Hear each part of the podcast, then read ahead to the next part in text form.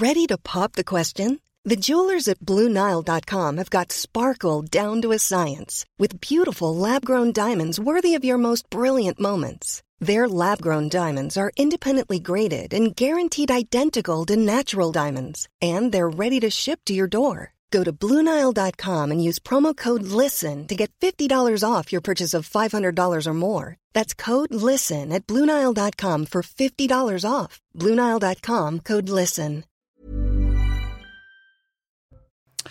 La victoire des Bleus gâchée par plusieurs incidents à Montpellier. Un adolescent de 14 ans est mort écrasé par une voiture juste après la rencontre. En France, 266 personnes ont été interpellées, dont 167 dans la capitale. Nous ferons le point dès le début de ce journal. Eux sont tristes mais très fiers du parcours de leur équipe. Les supporters marocains rêvaient forcément d'atteindre la finale de cette Coupe du Monde. Mais cette équipe du Maroc les a tant fait rêver. Vous les entendrez, ces supporters, dans ce journal. La mairie de Béziers doit retirer sa crèche sous peine d'amende. Le tribunal administratif de Montpellier a estimé que la crèche mettait en évidence la scène de nativité dans l'enceinte d'un bâtiment public, ce qui est hors la loi. La mairie de Béziers regrette forcément cette décision. Et enfin, une circulation des trains légèrement perturbée pour ce week-end de départ en vacances. Une vingtaine de TGV seront supprimés samedi en cause un mouvement social des aiguilleurs de l'entreprise ferroviaire.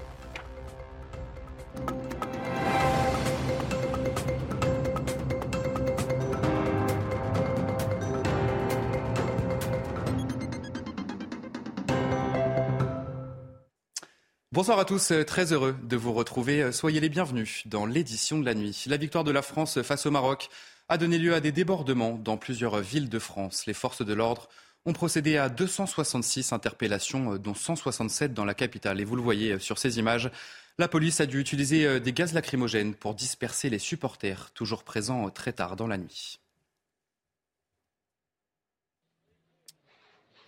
Soirée qui a tourné au drame à Montpellier. Un jeune supporter de 14 ans a été tué renversé par un chauffard. Les faits se sont produits dans le quartier de la Paillade alors que des jeunes arrachaient un drapeau français de la fenêtre d'une voiture. Le conducteur du véhicule a accéléré et fauché plusieurs supporters. L'un d'entre eux est donc décédé. Le chauffard a pris la fuite et a abandonné le véhicule non loin du lieu de cet accident.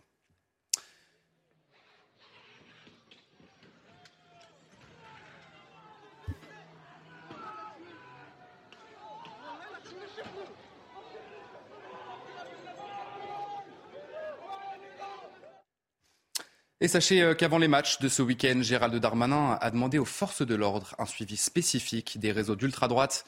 Le ministre de l'Intérieur veut éviter de nouveaux rassemblements. Les supporters marocains sont forcément déçus du résultat de leur équipe ce mercredi soir, mais quel parcours? Ils sont tous forcément très fiers des joueurs de cette équipe du Maroc qui les a tant fait rêver dans cette Coupe du Monde. On va justement écouter les réactions de quelques supporters marocains à Rabat. Il n'y a aucun problème. Nous sommes allés à la Coupe du Monde, nous avons obtenu ce résultat et nous sommes très heureux de ce résultat, grâce à Dieu. Nous avons gagné le cœur de la nation marocaine et de la nation arabe en général. Pour moi, personnellement, ce que nous avons gagné a plus de valeur que la Coupe du Monde.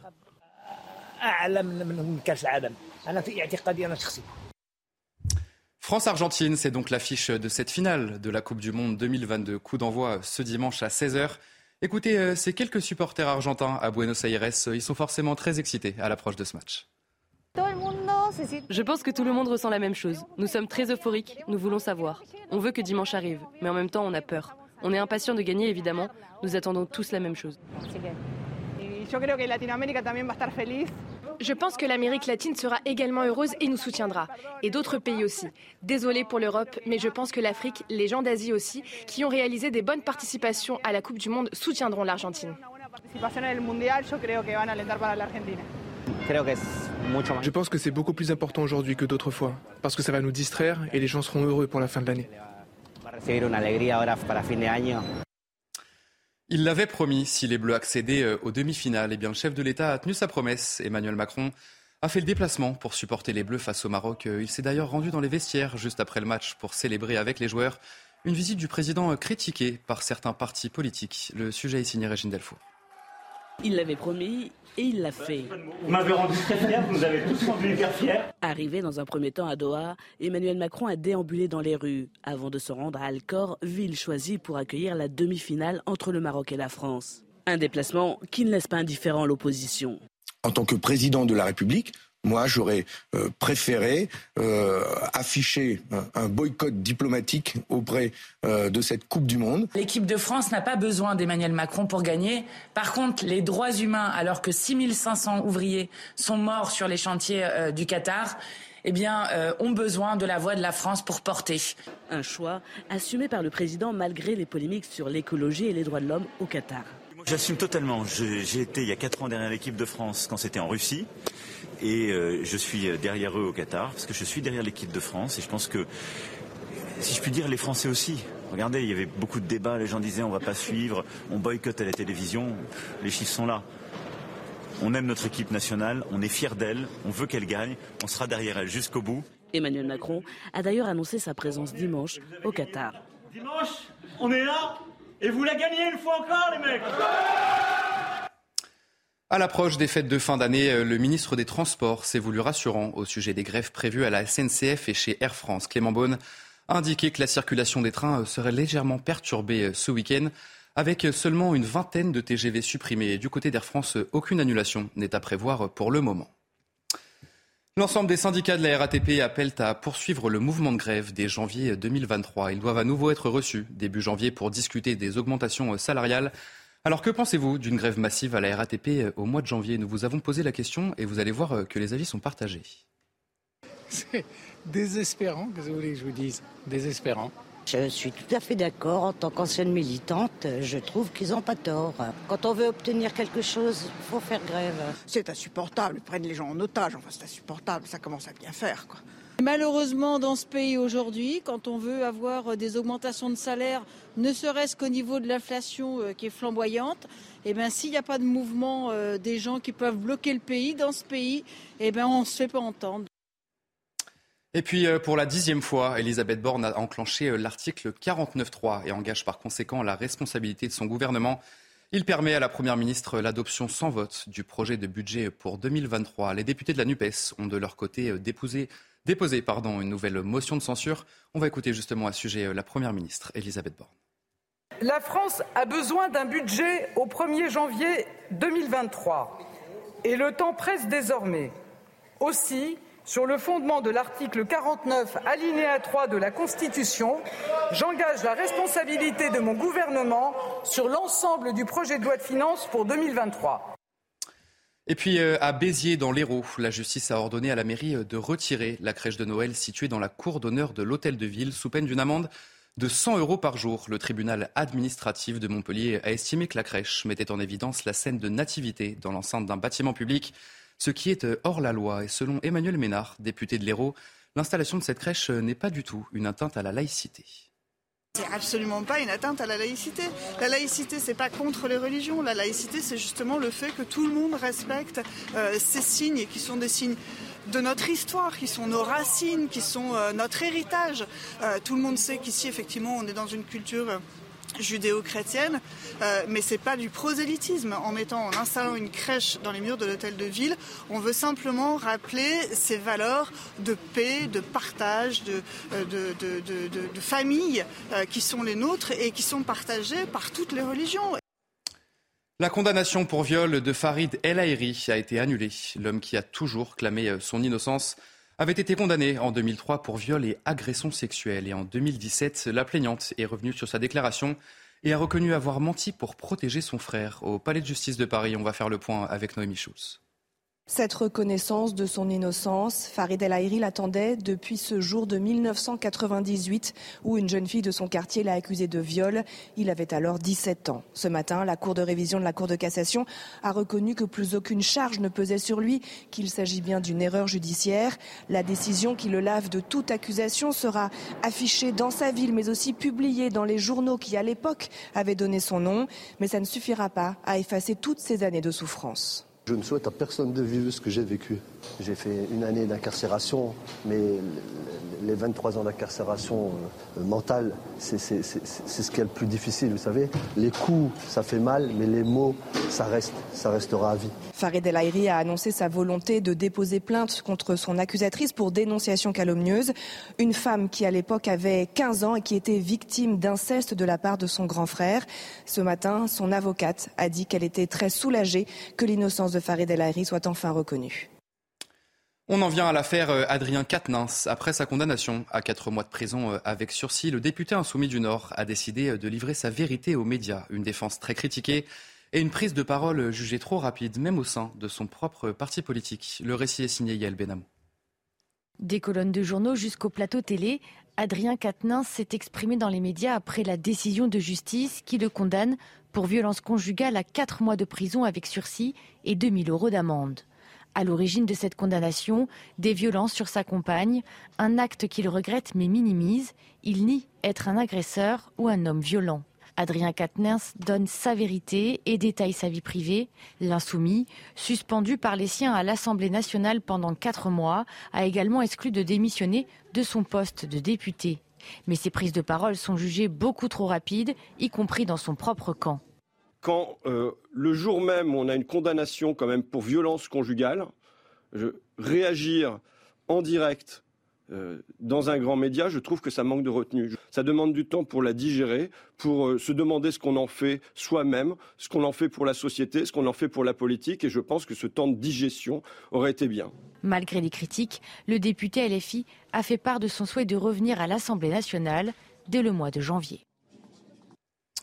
Les violences conjugales sont en hausse en France. 208 000 victimes ont été recensées en 2021, soit une hausse de 21% par rapport à 2020 selon le ministère de l'Intérieur. Deux tiers de ces violences sont des violences physiques et un peu moins d'un tiers sont des violences psychologiques ou verbales. Dans le reste de l'actualité, les Français bons élèves en termes de sobriété et énergétique, c'est en tout cas ce que révèlent les dernières données publiées par RTE. La consommation d'électricité a baissé de 9,7% par rapport aux années euh, précédentes. Une très bonne nouvelle qui pourrait nous permettre de passer l'hiver euh, sans problème. Maxime Lavandier, Jean-Laurent Constantini. Malgré le froid, les Français consomment moins de gaz et d'électricité. Selon les dernières données de RTE publiées mardi soir, la consommation d'électricité a baissé de 9,7% par rapport aux années précédentes. Pour la consommation de gaz, c'est une baisse de 10,5% qui est constatée depuis le 1er août. Cette baisse concerne également tous les secteurs, industriels, tertiaires et résidentiels, preuve que les efforts de sobriété demandés par le gouvernement sont appliqués par tous. Des efforts appréciés et salués par la Première ministre Elisabeth Borne sur son compte Twitter. Notre consommation d'électricité a baissé de 9,7% la semaine dernière. Pour le secteur tertiaire et les ménages, la baisse est de 8,5% par rapport à 2021. Cette accélération, nous la devons à la mobilisation collective. Alors maintenons nos efforts, chaque geste compte. Alors que la France a passé son premier pic de consommation de l'hiver lundi sans accroc, l'optimisme d'un hiver sans perturbation semble de mise. La fin de l'impression systématique du ticket de caisse repoussée au 1er avril. Elle était initialement prévue à partir du 1er janvier.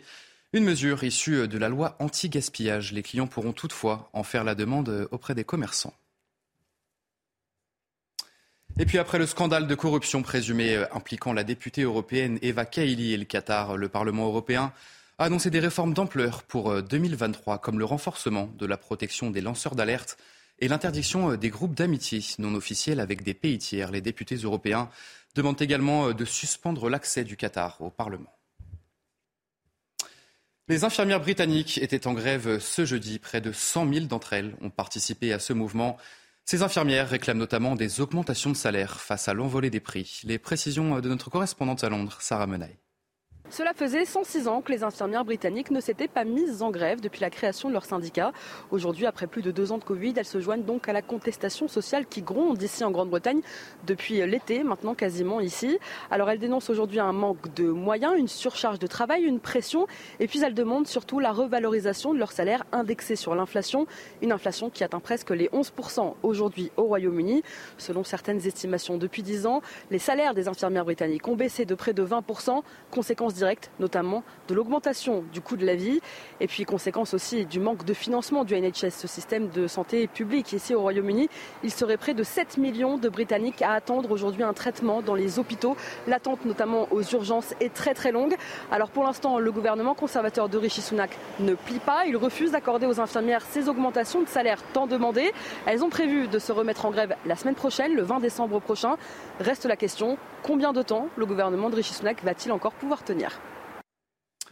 En Ukraine, des frappes russes ont fait au moins deux morts à Kherson ce jeudi. Cette grande ville de l'Ukraine, récemment reprise par Kiev, s'est retrouvée sans électricité en plein hiver. Plusieurs bombardements ont secoué cette ville de Kherson. Un bâtiment utilisé par les autorités locales pour distribuer de l'aide alimentaire aux habitants a été touché. Et à l'occasion d'un sommet des 27 à Bruxelles ce jeudi, Emmanuel Macron a assuré que l'Union européenne allait continuer, bien sûr, de soutenir l'Ukraine avec notamment un soutien militaire de 2 milliards d'euros. On va écouter le chef de l'État. Nous avons pris des décisions importantes ces derniers jours et ces dernières heures pour continuer de renforcer notre soutien à l'Ukraine et au peuple ukrainien. D'abord, notre soutien militaire est encore augmenté avec 2 milliards d'euros supplémentaires que nous mettons dans notre facilité européenne pour la paix. Ensuite, nous nous sommes accordés sur les 18 milliards supplémentaires d'assistance budgétaire à l'Ukraine. Vous savez qu'il y avait quelques blocages ces derniers jours qui ont été levés pour lui permettre de faire face financièrement au cours euh, de l'année prochaine. Et nous avons adopté, là aussi ces dernières minutes, un neuvième paquet de sanctions parce que la Russie doit payer le prix de son agression injustifiée de l'Ukraine. Et allez, juste avant euh, votre journal des sports, on voulait vous montrer euh, ces belles images qui nous viennent d'Autriche. Regardez, le zoo de Vienne euh, est sous la neige. Des animaux adeptes du grand froid ont profité de la chute des températures. La fourrure des loups a même changé de couleur. Et parmi les autres animaux qui aiment l'hiver, il y a aussi ces tigres de Sibérie que vous allez voir à l'antenne.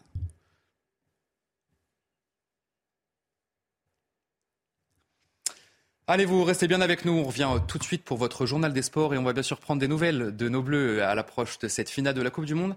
Et on va aussi euh, faire un gros plan sur Antoine Griezmann, ce joueur clé forcément de l'équipe de France, qui sera très important ce dimanche pour tenter d'inscrire une troisième étoile sur le maillot de l'équipe de France. À tout de suite. Et on commence ce journal des sports euh, avec la Coupe du Monde de foot, bien sûr, et au lendemain de la qualification euh, de l'équipe de France pour la finale. C'était une journée de repos pour les Bleus. On va faire le point avec nos envoyés spéciaux au Qatar, Louis Vix et Mathilde Espinas. Récupération, voilà le maître mot de la journée ici à Doha pour l'équipe de France. Euh, l'objectif numéro un de Didier Deschamps est d'avoir ces hommes à 100% de leur capacité physique dimanche pour la finale face à l'Argentine. C'est un enjeu, euh, c'est un défi surtout parce qu'un troisième joueur des Bleus est touché par un état grippal. Il s'agit de Kingsley Coman euh, qui avait commencé à ne pas se sentir bien l'après-midi du match face au Maroc. Il n'avait d'ailleurs pas pu entrer en jeu. L'ailier du Bayern, il est resté à l'hôtel ce jeudi, seul absent de la séance d'entraînement. En revanche, on a des bonnes nouvelles concernant Dayou Upamecano et Adrien Rabiot qui n'avaient pas pu tenir leur place face au Maroc. Euh, Upamecano a participé à l'intégralité de la séance. Adrien Rabiot a lui repris la course avec l'un des kinés de l'équipe de France. Les autres joueurs, Kylian Mbappé, Antoine Griezmann et Théo Hernandez par exemple, ont soigné les coups euh, qu'ils ont reçus lors de cette euh, demi-finale, récupérés car l'aspect physique sera primordial face à l'Argentine qui est certainement la nation qui met le plus d'intensité depuis le début de cette Coupe du Monde. On retrouvera l'équipe de France ce vendredi avec deux joueurs en conférence de presse et une nouvelle séance d'entraînement au programme. Et cette question à l'approche de la finale, est-ce que les absents de cette équipe de France seront présents dans le stade lors de la finale? On parle bien sûr de Karim Benzema, d'Engolon Kanté ou encore de Paul Pogba. En tout cas, Emmanuel Macron espère euh, voir ses joueurs dans les tribunes ce dimanche pour soutenir les coéquipiers. Je vous le disais, c'est un joueur clé de l'équipe de France euh, et on peut aussi dire le chouchou du public. Antoine Griezmann sera bien évidemment très important dimanche pour tenter de décrocher cette troisième étoile. L'attaquant de 31 ans est irréprochable depuis le début de la compétition. On voit tout ça avec Jérémy Pavlovic. Regardez. Il fait l'unanimité depuis le début du mondial. Il est juste énorme. Il est devant, derrière, il est à la récupération, il gratte des ballons, il donne le tempo, il est là pour défendre, il est décisif sur ses passes. Incroyable. Antoine Griezmann, au sommet de son art à 31 ans, garant de l'équilibre de l'équipe sur le terrain et leader d'expérience en dehors. Il est en pleine possession de ses moyens et euh, en pleine confiance. Donc euh, il apporte beaucoup, beaucoup au groupe, euh, sur le terrain et aussi en dehors. De Moscou en 2018, à Doha, le numéro 7 a surmonté un passage manqué au FC Barcelone, puis un retour compliqué à l'Atlético de Madrid, en demeurant l'un des piliers en sélection, lui qui a disputé 73 matchs d'affilée en bleu sans en avoir manqué un seul. Il n'a pas eu, comme tous les joueurs, que des moments heureux. Il a eu des moments un peu plus euh, difficiles, mais il a cette capacité et ce mental aussi, comme tous les grands joueurs, d'être là à son meilleur niveau quand, quand il le faut. Avec trois offrandes depuis le début du tournoi, il est devenu le meilleur passeur décisif de l'histoire de l'équipe de France. Mais malgré les records et les nouvelles victoires, il n'est pas encore rassasié. Je suis plus concentré à dimanche déjà qu'en train de fêter le, fait d'être en finale. Donc euh, voilà, un peu de les pieds sur terre, être focus à bien récupérer. Les pieds sur terre avant de viser les étoiles, sa deuxième en quatre ans. S'il y en a un qui peut mener les Bleus vers ce nouveau sacre mondial, c'est bien Antoine Griezmann. Et pendant euh, cette Coupe du Monde de foot, le football féminin euh, continue. Les Lyonnaises se sont imposées un but à zéro contre Arsenal en phase de poule de la Ligue des Champions. La délivrance est venue juste avant la mi-temps et c'est un but inscrit euh, par la numéro 21, Vanessa Gilles. Grâce à cette victoire, les Lyonnaises remontent à la deuxième place du groupe F et sont très bien parties pour accéder au huitième de finale de la compétition.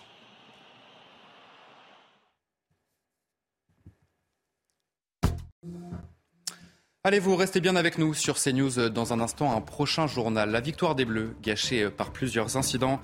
À Montpellier, un adolescent de 14 ans est mort écrasé par une voiture juste après la rencontre. Et en France, 266 personnes ont été interpellées, dont 167 dans la capitale. Vous restez avec nous, je vous souhaite une très belle nuit sur notre antenne.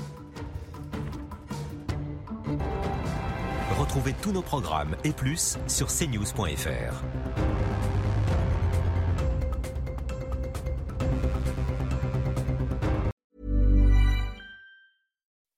When you make decisions for your company, you look for the no-brainers. If you have a lot of mailing to do, stamps.com is the ultimate no-brainer. Use the stamps.com mobile app to mail everything you need to keep your business running with up to 89% off USPS and UPS. Make the same no-brainer decision as over 1 million other businesses with stamps.com. Use code PROGRAM for a special offer. That's stamps.com, code PROGRAM.